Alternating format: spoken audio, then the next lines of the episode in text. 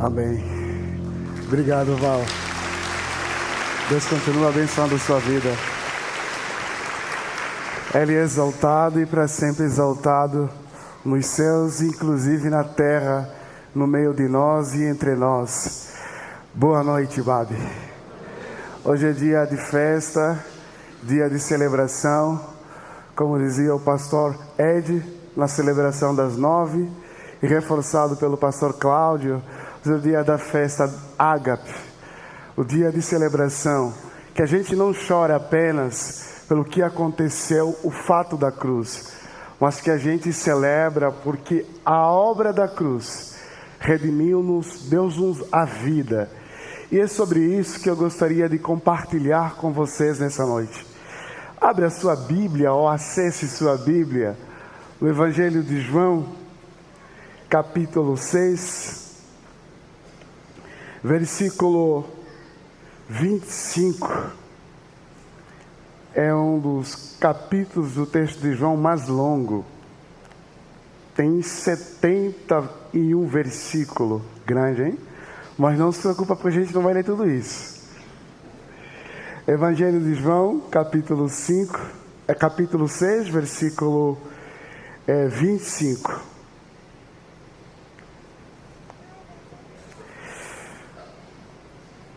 Quando encontraram do outro lado do mar, perguntaram-lhe: Mestre, quando chegaste aqui?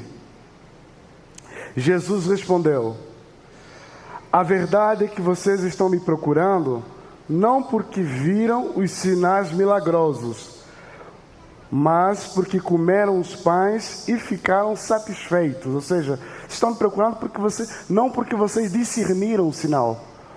Que estava por detrás desse ato milagroso que é a multiplicação dos cinco pães e dois pés. Não trabalham pela comida que se estraga, mas pela comida que permanece para a vida eterna, a qual o Filho do Homem lhes dará. Deus, o Pai, que nele colocou o seu selo de aprovação. Então lhes perguntaram: o que precisamos fazer para realizar as obras que Deus quer? Jesus respondeu: A obra de Deus é esta: crê naquele que ele enviou.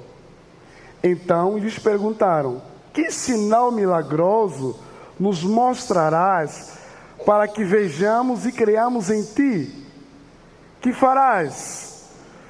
Os nossos antepassados comeram maná no deserto, como está escrito ele lhes deu de comer o pão dos céus.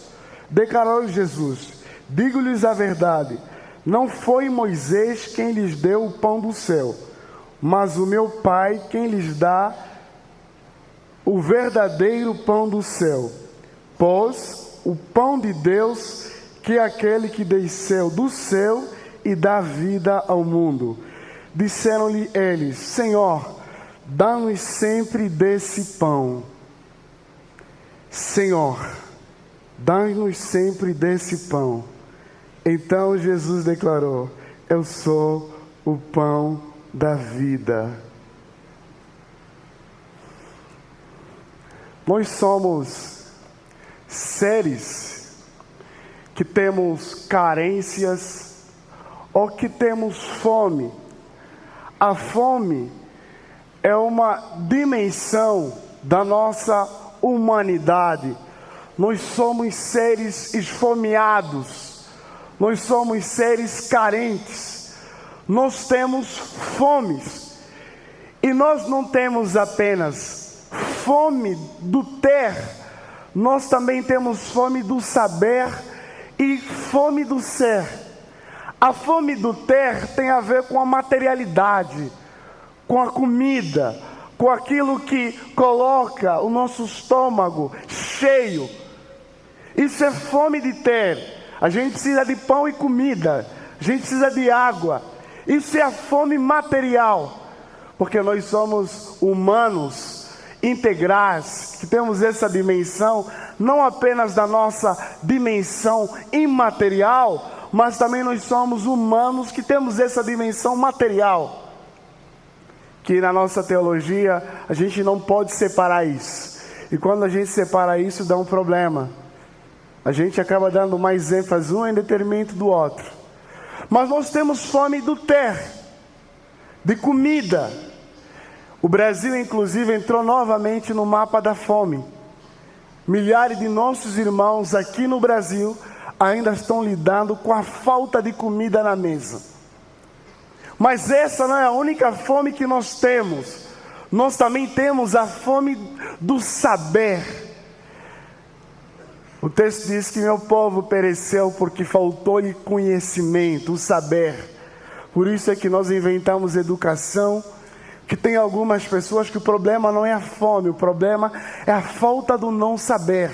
E isso lhe coloca numa condição de vulnerabilidade. Então nós somos seres que precisamos saber.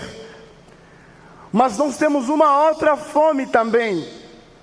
Nós temos fome do ser, que é aquela fome ontológica, que nós chamamos também de fome espiritual. É aquela fome que nós perguntamos qual é a razão da minha existência. Por que que estou aqui? O que me trouxe aqui, o que, que dá âncora à minha vida. Nós ouvimos relatos de pessoas que conseguiram saciar a fome do ter,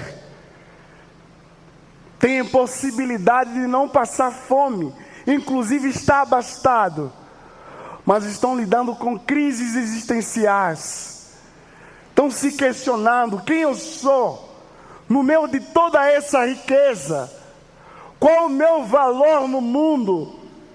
O que me faz ser amado?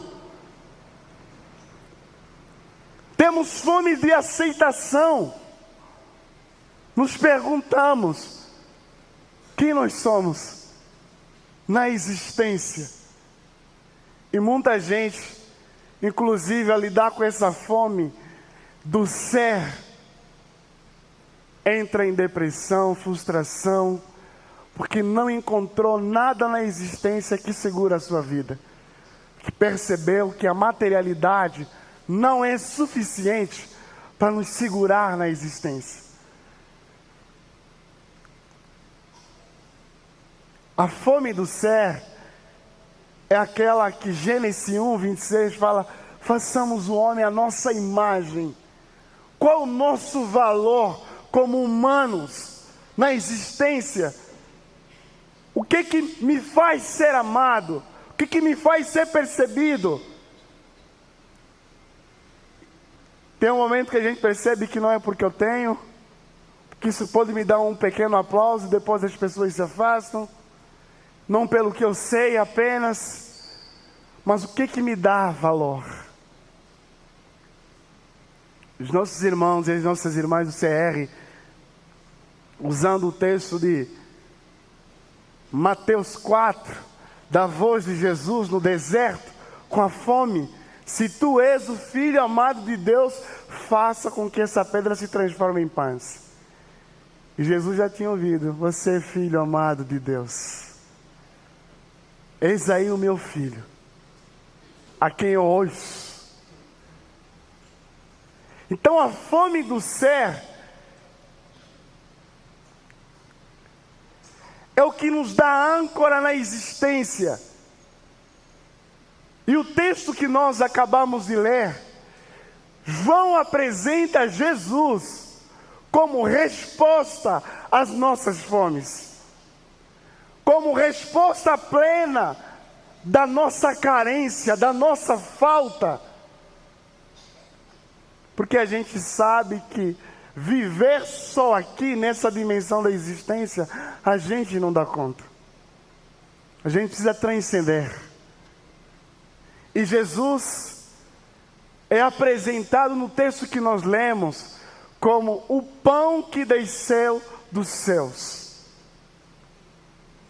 E não pão apenas no sentido material, mas é um pão que extrapola farinha, fermento, água e sal é pão como aquilo que segura a nossa existência.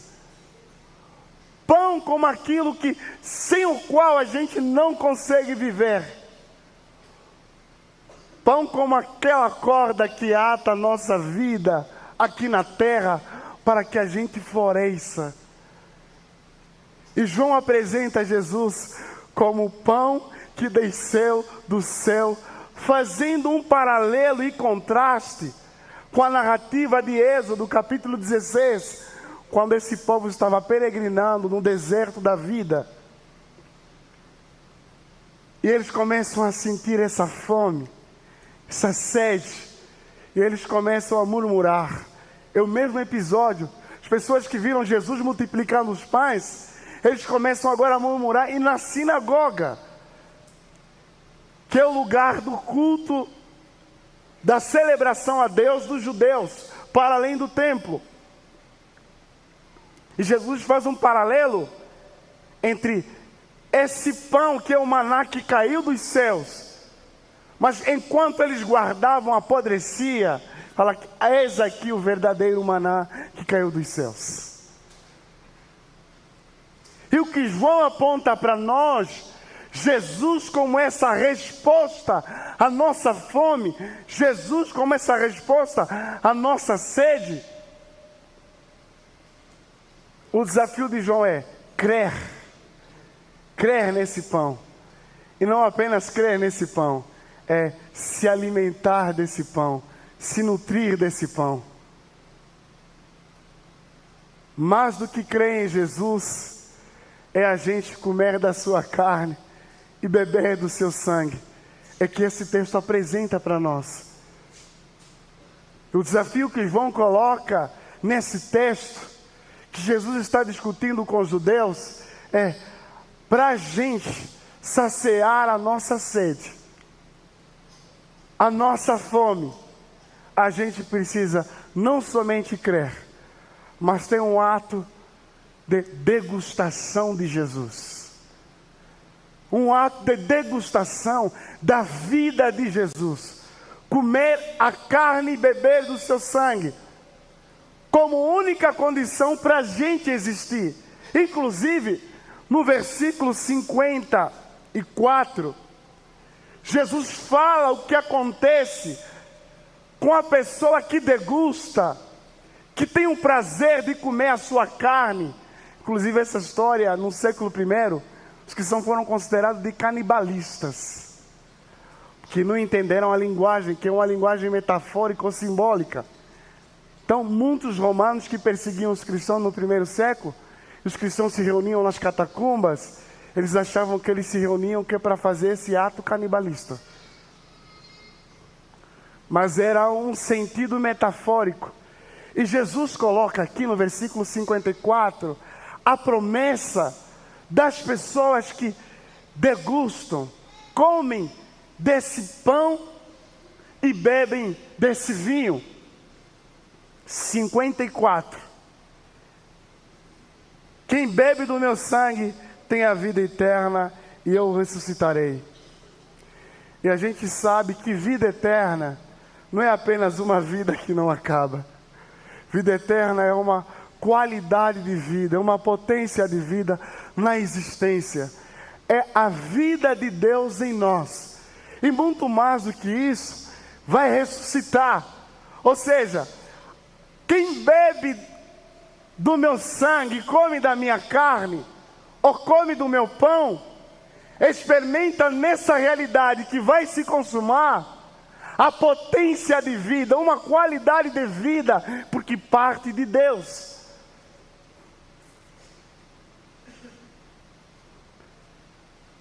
Quem beber do meu sangue e comer da minha carne,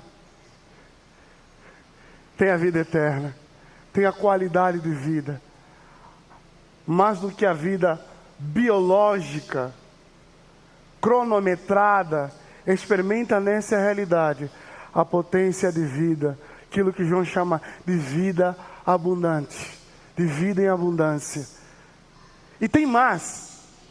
Quem faz esse movimento de comer o pão que veio dos céus, no versículo 56, permanece em mim e eu nele então existe uma experiência de atravessamento entre eu e Deus e Deus comigo.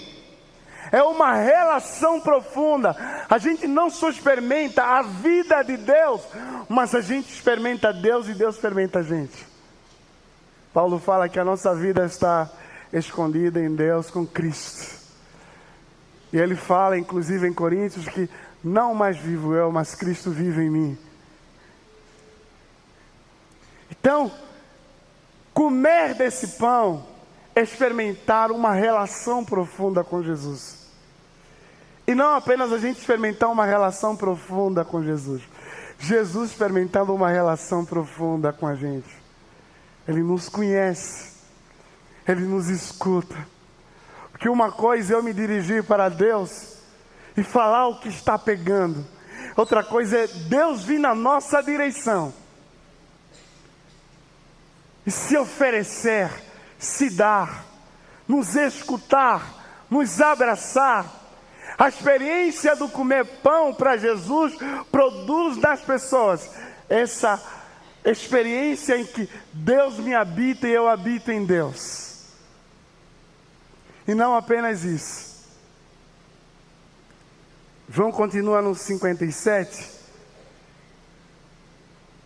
Aquele que se alimenta de mim viverá por minha causa.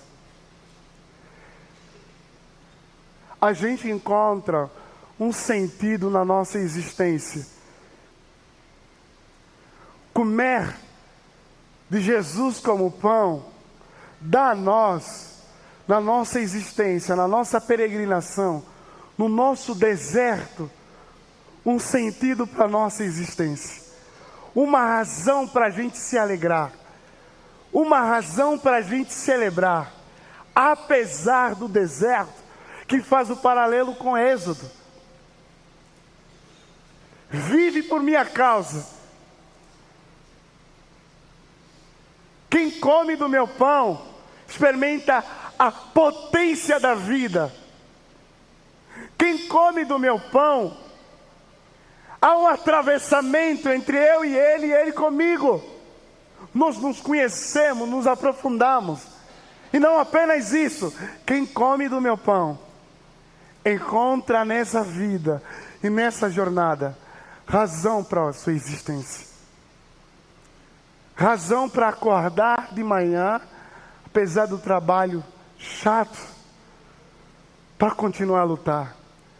Razão para acordar de manhã, apesar da luta, da enfermidade, dizer assim: eu vou lutar contra todas as forças de morte que a vida me impõe, porque eu experimentei, eu saciei, eu tenho saciado desse pão que é Jesus. Ele dá essa âncora.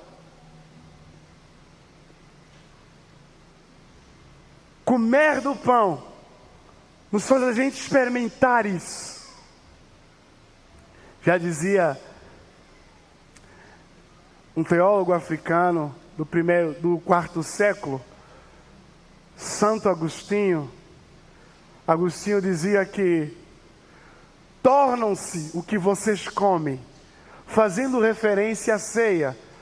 Tornam-se o que vocês comem. Vocês comem o corpo de Cristo. Vocês se tornam corpo de Cristo tornam-se o que vocês comem. Vocês comem o corpo de Cristo. Vocês se tornam corpo de Cristo. E esse pão que desce dos céus, que é Cristo, a gente sabe que esse pão foi partido, partilhado com a gente. Inclusive, isso é uma das metáforas para dizer o processo do pão, porque o pão é amassado, é cortado, é esfarelado.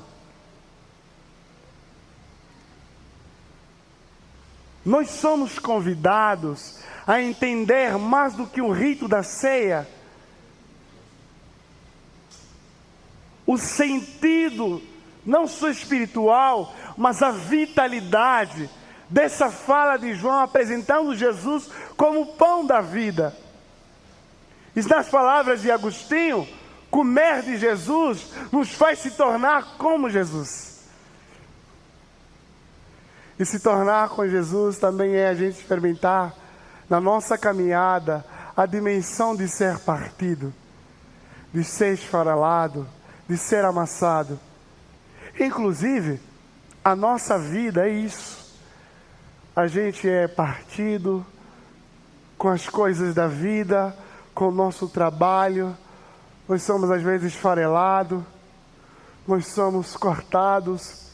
É inevitável a gente fugir. Esse sentido que o pão carrega.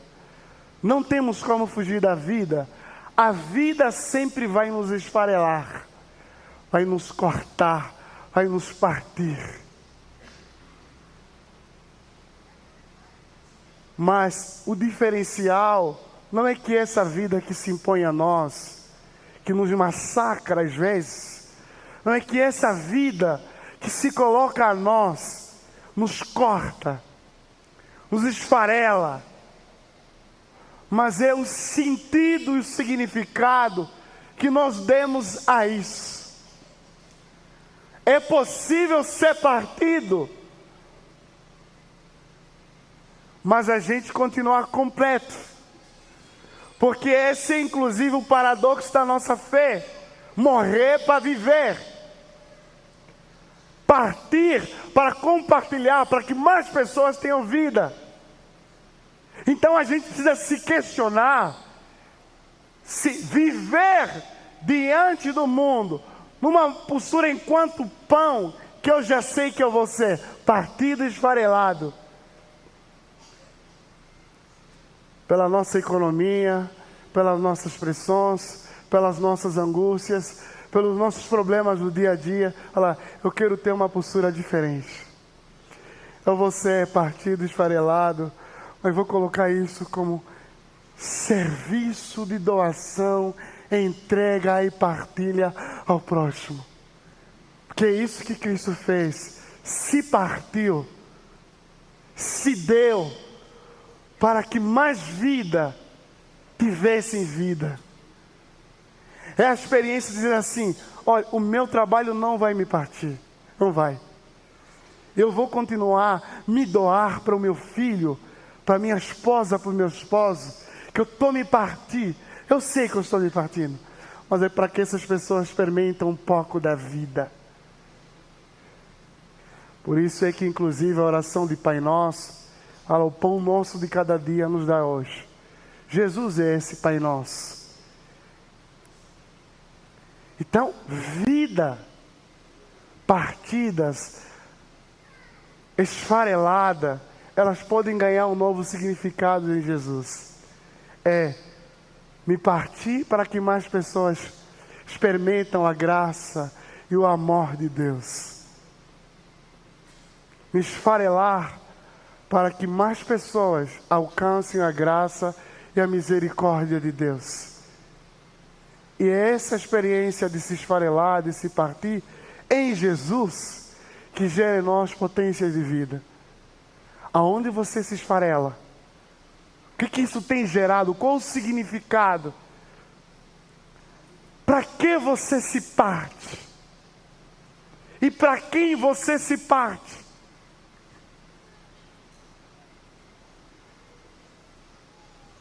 Jesus usa aquela metáfora, inclusive, que quando eu morrer, milhares de pessoas vão se juntar a mim.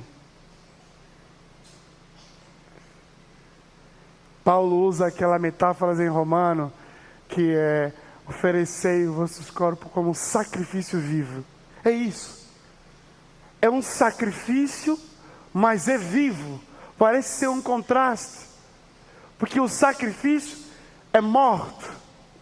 Mas Paulo fala: existe uma possibilidade na fé cristã da gente se sacrificar, mas que isso produz vida, não produz morte. É o sacrifício vivo a Deus. É um paradoxo. Como é que eu me dou, mas que isso não me mata? Isso gera vida em mim.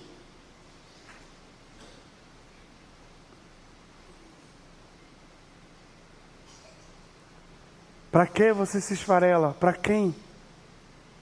por quem? Não existe possibilidade de viver sem a gente se esfarelar, mas a gente pode ressignificar isso. A gente pode alterar isso. E o convite de Jesus não é apenas que a gente come dele, beba dele e experimente essas coisas, mas é que nós, enquanto discípulos e discípulas de Jesus, enquanto peregrinamos nesse deserto, sejamos corpos de Cristo partidos, corpos de Cristo compartilhados para gerar vidas às pessoas que estão ao nosso redor. Ele é o pão do céu. Experimentar esse pão é a gente também ser pão. Nós somos pão. Nós somos pão para matar sede ou para matar fome de milhares de pessoas que estão ao nosso redor. E isso, inclusive, é o significado, o sentido da ceia de Jesus. O seu corpo partido, que se parte por nós, e a gente experimenta isso ele fala assim: não tem como estar na existência se a gente não vivesse partir, para que milhares de pessoas, ou pequenas pessoas que estiveram ao nosso redor, experimentam a graça, o amor. É a figura da mulher samaritana que vivia uma vida que ninguém queria chegar perto. O dia que ele teve a experiência com o pão da vida, porque ela tinha muitas sedes, e aquela água que ela pegava todos os dias não saciava a sua sede. E o dia que ele encontrou o homem que saciou a sua sede, falou: Encontrei uma razão para viver. Não tenho mais medo, não tenho mais vergonha, porque eu encontrei o pão da vida, a água da vida, e eu vou voltar. Vou me partir, vou me distribuir, vou partilhar, porque eu consegui matar a minha sede. Que Deus nos abençoe nessa noite. Que a minha e a sua vida seja uma experiência de, de se partir. E não apenas seja uma experiência de se partir e de compartilhar. Que nesse movimento, nessa estrada, nessa jornada, nesse deserto da vida, a gente encontre o Cristo, que mata a nossa sede em plenitude a gente encontra o Cristo que mata a nossa sede. Porque a gente às vezes acha que a gente vai encontrar satisfação, matar a nossa sede em coisas que são efêmeras, passageiras, mas isso não dá substância a nós. Sou Cristo, o pão vivo que desceu dos céus, é suficiente para nos colocar na existência e nos colocar de forma digna. Dizer assim: encontrei uma razão para viver. Cristo, o pão vivo que desceu dos céus. Por isso, eu vou ter uma atitude no mundo de partilha, de se partir, para que mais vida, para que mais pessoas, para que mais irmãos e irmãs que estiveram ao meu redor experimentam a graça do cuidado, do acolhimento, a graça de Deus. Você está dizendo assim, mas eu tenho me partido, eu não experimento isso inverso. Experimenta hoje assim, Jesus está se partindo por você também. Para as pessoas que têm se dado, percebem que às vezes não têm tido retorno, inclusive encontram frustração nisso, se cansam de amar, se cansam de esperançar. Eu quero lembrar você: Jesus é esse pão que se partiu por você. Jesus é esse pão que se deu por você. Que Deus, rico e poderosamente, possa abençoar a sua vida. Amém.